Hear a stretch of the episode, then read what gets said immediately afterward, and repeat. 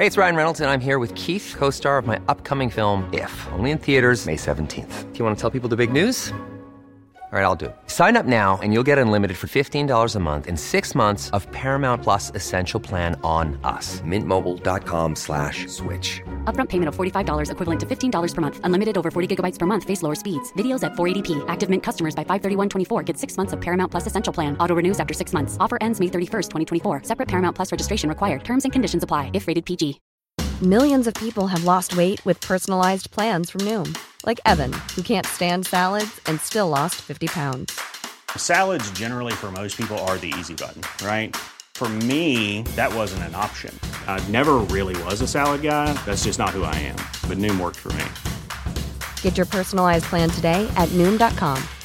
Real Noom user compensated to provide their story. In four weeks, the typical Noom user can expect to lose one to two pounds per week. Individual results may vary.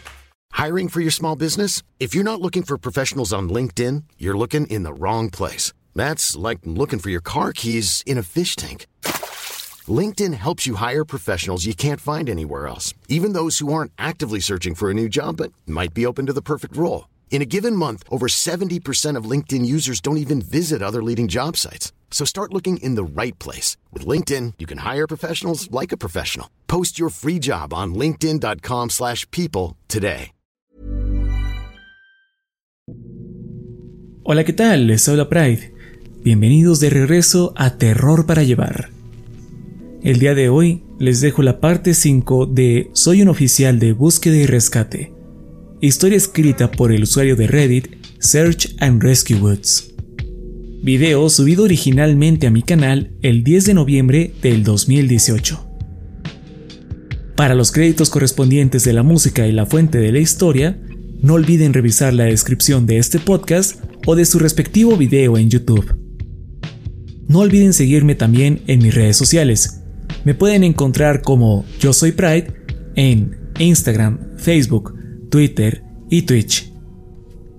Espero que me ayuden a compartir este podcast y los videos de mi canal de YouTube El Orgullo del Operador. Síganme ahí para las más recientes narraciones de terror.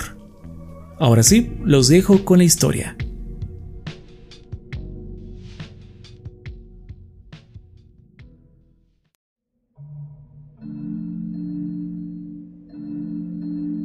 Las cosas se han descontrolado un poco por aquí. No estoy seguro qué tan seguido publicaré actualizaciones. De verdad aprecio todo su apoyo. Y aunque esta vez son menos historias, estoy ansioso de saber lo que piensan de estas.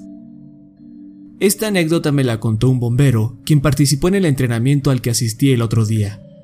Trataba sobre el rescate de un niño que subió un enorme árbol. Dice que no le dieron muchos detalles, solo que lo necesitaban allá afuera, pues el personal del parque carecía de cierto equipo especial. Él fue enviado específicamente porque los guardabosques no se sentían seguros trepando el árbol. Al parecer, no bromeaban con la altura. Además, había trabajado como leñador y jardinero antes de unirse al cuerpo de bomberos, por lo que ya contaba con el equipo adecuado. Lo condujeron a tres kilómetros dentro del parque, Ahí le señalaron uno de los árboles más grandes y luego voltearon hacia arriba. El bombero se rió y preguntó cómo demonios había subido hasta ahí. Hizo una broma sobre cómo lo llamaban para rescatar gatos, pero que eso era ridículo. Sin embargo, el capitán solo sacudió la cabeza y le dijo que bajara al niño. En ese momento sospechó que algo más ocurría, pero no quiso meterse en asuntos ajenos. Conforme trepaba, comenzó a preguntarse si es que le estaban jugando una broma. No hay manera de que el chico trepara todo eso. La base era bastante gruesa, pero al subir, el tronco se volvía más delgado. Incluso estuve a punto de bajarme un par de veces, pues dudaba de que pudiera aguantar mi peso. Dice que continuó escalando y casi en la cima lo alcanzó a ver. Vi la playera del niño, atrapada en una rama. Le grité que se me acercara si es que podía, pero no contestó. Seguí escalando, llamándolo constantemente. Le decía que no tuviera miedo, que yo lo iba a ayudar. Cuando por fin lo alcancé, supe que no me contestaría nunca. El niño, o lo que quedaba de él, estaba atrapado entre la bifurcación de una rama. El hecho de que aún estuviera allá arriba era pura suerte. Si hubiese caído de cualquier otra manera, se habría estampado contra el suelo. Pero eso no hacía diferencia alguna. El niño había muerto mucho antes de terminar ahí arriba. No sé quién lo puso ahí, o cómo, ni por qué. Pero era jodidamente enfermizo. Los intestinos le salían por la boca y colgaban en distintas ramas, como un puto árbol de Navidad bizarro. Al fijarme mejor, noté que incluso algunos le salían del trasero. Sus entrañas colgaban desde un agujero en sus pantalones. No tenía ojos, me imagino a causa de la misma fuerza que lo hizo reventar como un muñequito antiestrés. ¿Alguna vez has visto un cadáver que lleva mucho tiempo en el agua? ¿Cómo sus lenguas se hinchan y salen de la boca? Pues la de él era justo así. Lo recuerdo porque moscas entraban y salían de su boca. Creo que el impacto fue mucho para mí, pues no supe cómo reaccionar. Solo piqué el cadáver con una vara hasta que cayó al suelo. No tengo idea de por qué lo hice. Casi pierdo mi trabajo por eso. Pero, viejo, el solo pensar que tenía que cargar ese cuerpo con sus vísceras enredadas a mí para que no se atorara en el descenso. Ah, no podía hacerlo. He visto muchos niños muertos, más de los que me gustaría admitir. Vi uno que cayó inconsciente en su bañera durante un incendio. Quedó hervido. Literalmente se hizo sopa. Pero la escena en el árbol... No sé qué hizo aquella atrocidad. De tan solo imaginarme tocar ese cuerpo, siento que voy a perder la cabeza. Lo escuché impactar contra el suelo y creí que todos se asustarían. Pero ya sabían que estaba muerto cuando me mandaron por él. No dijeron absolutamente nada. Bajé y de inmediato fui a confrontar al capitán. Le pregunté quién diablo se creía como para mandarme allá arriba por un niño que ya sabía que estaba muerto. Solo contestó que no era de mi incumbencia y me agradeció por bajar la evidencia. Esas fueron sus palabras. Las recuerdo bastante bien porque la palabra evidencia no es algo usual. Lo dijo como si no fuera una persona, como si no fuera un niño que se perdió para sufrir algo jodidamente innombrable. Acto seguido, el capitán mandó a su equipo para que me escoltaran de vuelta al estacionamiento. Solo dos hombres se quedaron con el superior. Eso se me hizo raro. ¿Por qué no me dejarían ayudarles a sacar el cadáver? Intenté preguntarles a mis acompañantes. Solo contestaron que no podían hablar de un caso abierto. Le pregunté a uno qué creía que le ocurrió al chico. Se puso pensativo y después de unos momentos contestó esto. Diría que fue aplastado, basado en cómo sus órganos salieron expulsados. Sin embargo, en casos como esos, lesiones bajo la piel son evidentes, como enormes moretones. Esto es distinto. Es como si le hubiesen succionado las entrañas con una aspiradora extremadamente potente. No obstante, no presenta ninguna herida o trauma. Eso me inquieta, hombre. Muchísimo. Resulta que uno de los veteranos reconoció mis historias mientras navegaba por la red. Me conoce muy bien y hemos intercambiado anécdotas con anterioridad. Me preguntó si podía compartir algo que ha notado respecto a las escaleras y algunas cosas en las que ha pensado. Me alegra mucho que decidieras compartir esto. Creo que es importante que la gente sepa lo que hay allá afuera, en especial porque el servicio forestal está haciendo un excelente trabajo ocultándolo. Le pregunté a qué se refería. ¿Cómo que a qué me refiero? Los medios no ponen atención a nuestros casos. No hay cobertura sobre niños perdidos o de los cuerpos encontrados a kilómetros de donde desaparecieron. El servicio forestal está haciendo todo lo posible para que la gente siga visitando el bosque a pesar de que no sea seguro. Aunque, siendo justo, cosas como esas no pasan todos los días. Por otro lado, hay muchos asuntos misteriosos, y vale la pena darles un segundo vistazo en especial con las escaleras. Me sorprende que no hayas mencionado las invertidas en tus publicaciones. No tenía idea de lo que estaba hablando. Ni siquiera recordaba que mencionara algo así antes. Él me veía incrédulo. ¿En serio? No puedo creer que lleves tanto tiempo en esto y nunca hayas visto una. ¿Nadie te contó de ellas? Yo me encogí de hombros. Le pedí que continuara. Bien, mira. Existen las escaleras normales, aquellas que te encuentras en medio de la nada. Ahora imagínate las mismas, pero al revés. Que el escalón de hasta arriba sea el que está atascado en la tierra, justo así. No las veo tan seguido como las otras, pero son raras, por decir algo.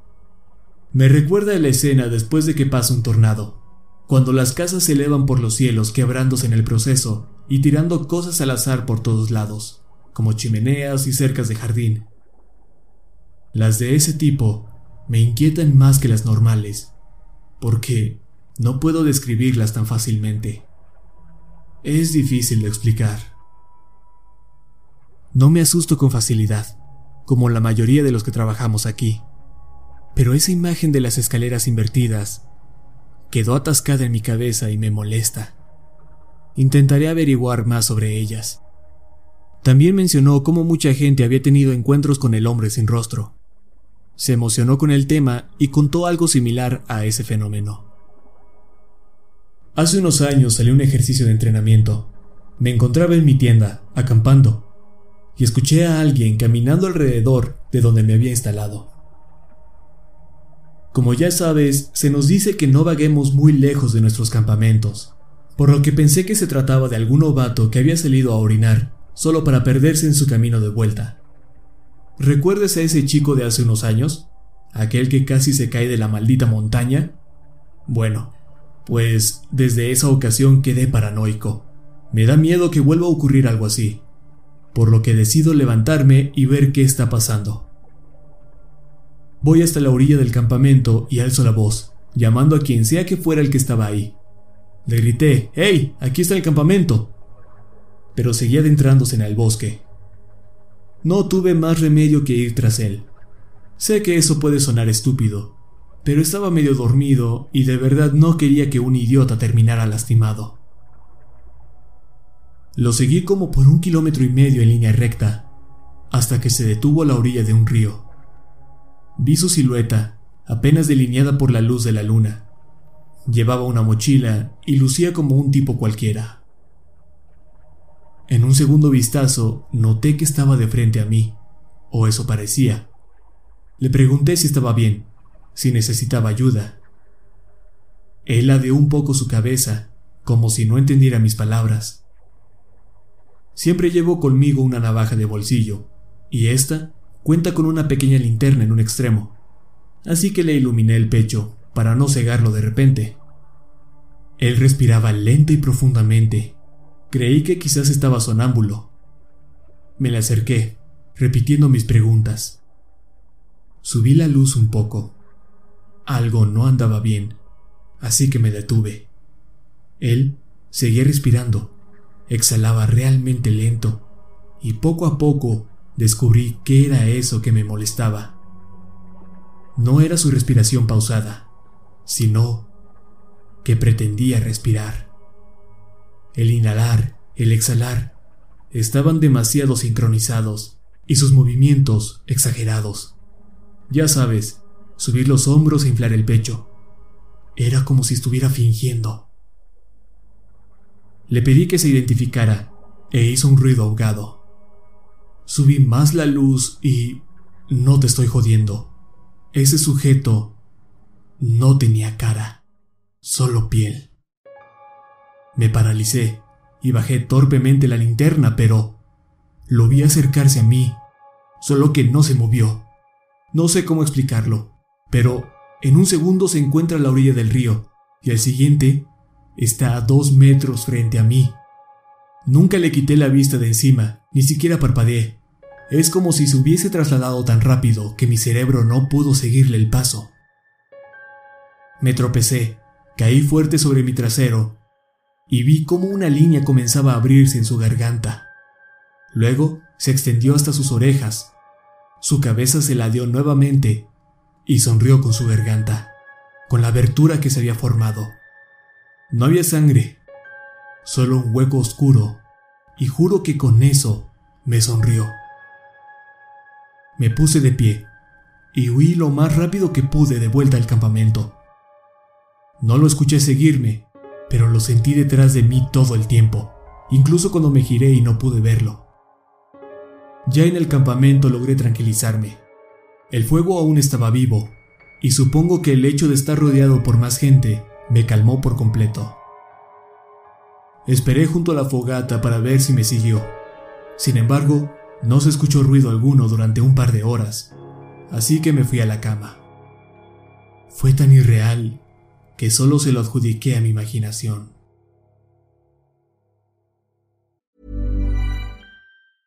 Jewelry isn't a gift you give just once. It's a way to remind your loved one of a beautiful moment every time they see it. Blue Nile can help you find the gift that says how you feel and says it beautifully with expert guidance and a wide assortment of jewelry of the highest quality at the best price. Go to BlueNile.com and experience the convenience of shopping Blue Nile, the original online jeweler since 1999. That's BlueNile.com to find the perfect jewelry gift for any occasion. BlueNile.com. Hiring for your small business? If you're not looking for professionals on LinkedIn, you're looking in the wrong place. That's like looking for your car keys in a fish tank.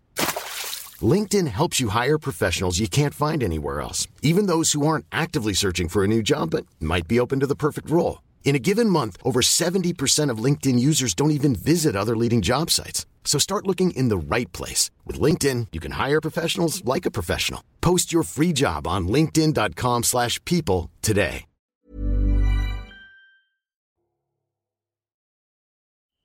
Una noche del entrenamiento nos pusimos a contar historias de fantasmas, solo para ver quién se asustaba más. Por lo general eran los nuevos, aunque una mujer contó algo que realmente me dio escalofríos, y estoy seguro que no solo a mí. Según ella, es real, pero ¿no lo son todas las historias que se cuentan alrededor de una fogata? No obstante, de alguna manera sé que no la estaba inventando. Tenía un aire de veracidad que solo eventos realmente traumatizantes tienen. Cuenta que, de niña, solía explorar con una amiga los bosques detrás de su casa. Vivía al norte de Maine, donde yace un enorme y deshabitado parque nacional. Dice que los bosques de allá no son como los de aquí. Son tan densos en algunas partes que las copas de los árboles llegan a tapar la luz del sol por completo. Ella y su amiga crecieron rodeadas de eso, así que nunca se sintieron asustadas al vagar solas entre la naturaleza. Aún así se mantenían alertas y precavidas en ciertas áreas. Dice ella que no es como que les hayan impuesto esa regla. Los adultos no les dijeron nada, pero nunca se aventuraban más allá de un kilómetro o dos de sus hogares, y era una norma que no se atrevían a desobedecer. De niñas inventaban historias sobre osos tan grandes como casas y solían asustarse entre ellas, escondiéndose en alguna parte del bosque, fingiendo ruidos. Durante un verano, una oleada de tormentas se había desatado por el estado, las cuales derribaron muchos árboles e incluso una sección del bosque cercana a su casa se incendió. Los bomberos controlaron la situación, pero dice que algunos no se veían del todo bien. Parecía que acababan de regresar de la guerra. Podías ver el miedo en sus rostros. Pensamos que lucían como zombies. No sonreían, ni decían nada si te les acercabas. La mayoría de ellos dejó la ciudad en cuanto terminaron. Le pregunté a mis padres qué estaba ocurriendo, pero dijeron que no sabían a qué me refería. Una vez que avisaron que el bosque era seguro nuevamente, mi amiga y yo fuimos a explorar la zona que se incendió. No le contamos a nuestros padres. De alguna forma era emocionante el saber que los desobedecíamos. Nos adentramos más de dos kilómetros en la intemperie cuando empezamos a notar troncos quemados y cenizas. Recuerdo que mi amiga se deprimió mucho al ver el esqueleto de un venado bajo un árbol. Prácticamente tuve que arrastrarla para continuar.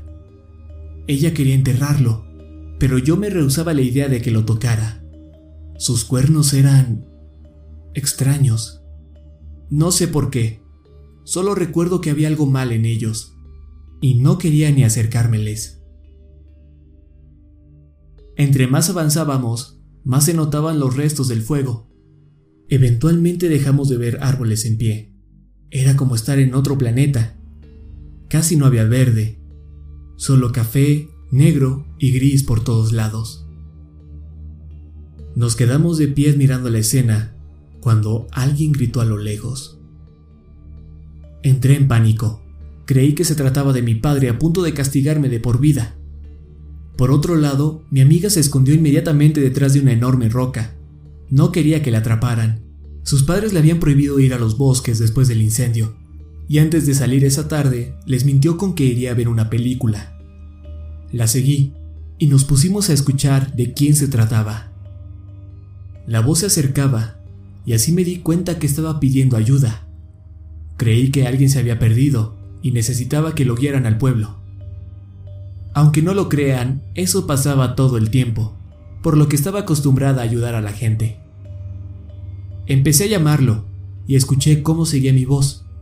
Lo vi corriendo a lo lejos, acercándose, y cuando estuvo lo suficientemente cerca, noté que su rostro estaba completamente rojo. Le pedí a mi amiga el botiquín de su mochila. Ella hizo un gesto de asco y preguntó si es que había visto la cara del hombre. Le dije que se callara y troté hacia el sujeto. No obstante, a mitad del camino me detuve, pues vi que no tenía labios, nariz y parte de la frente, como si se los hubiesen rebanado. Sangraba, bastante. A pesar de que llevaba pantalones, se le notaban las rodillas de un rojo vivo. Di un paso hacia atrás.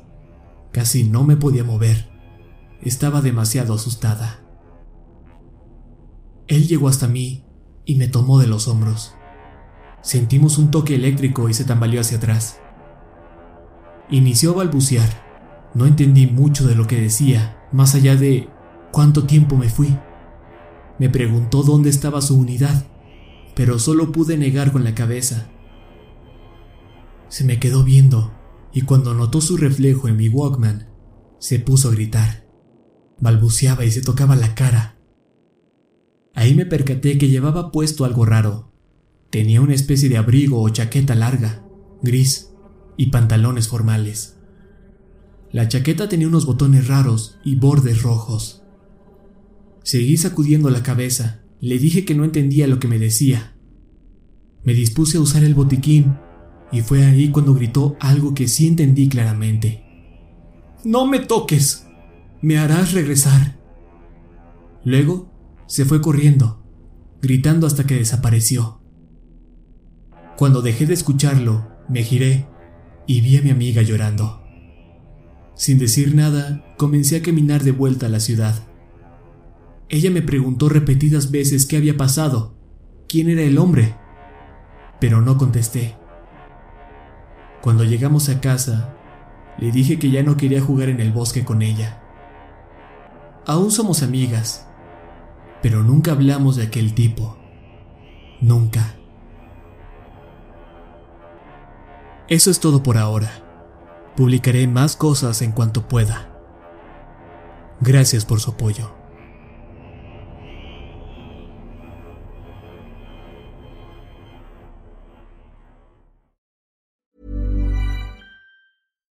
When we're on a budget, we still deserve nice things. Quince is a place to scoop up stunning high-end goods for 50 to 80% less than similar brands. They have buttery soft cashmere sweaters starting at $50, luxurious Italian leather bags, and so much more. Plus, Quince only works with factories that use safe, ethical, and responsible manufacturing. Get the high-end goods you'll love without the high price tag with Quince. Go to quince.com/style for free shipping and 365-day returns.